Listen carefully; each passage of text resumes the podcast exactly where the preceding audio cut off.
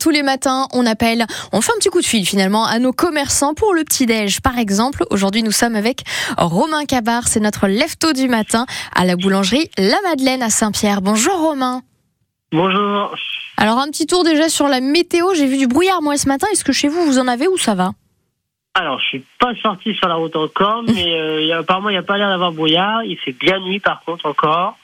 Et par contre, il fait beau. Il Pas fait de bon. vent. Ok. Ouais, il fait bon. Eh ben, parfait. C'est une bonne journée qui démarre. Alors, on découvre un petit peu, évidemment, la boulangerie La Madeleine, comme ça, régulièrement. On avait parlé du figuier la dernière fois.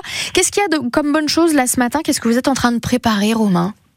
Et ben là, euh, avec les jours qui vont se rallon- qui vont se raccourcir, on passe un peu plus sur du chocolat en ce moment. Oh oui, oh, ça me parle ça. Les, les boules meringuées. Un grand classique. Eh pas parfait, ça me va bien ça ce matin.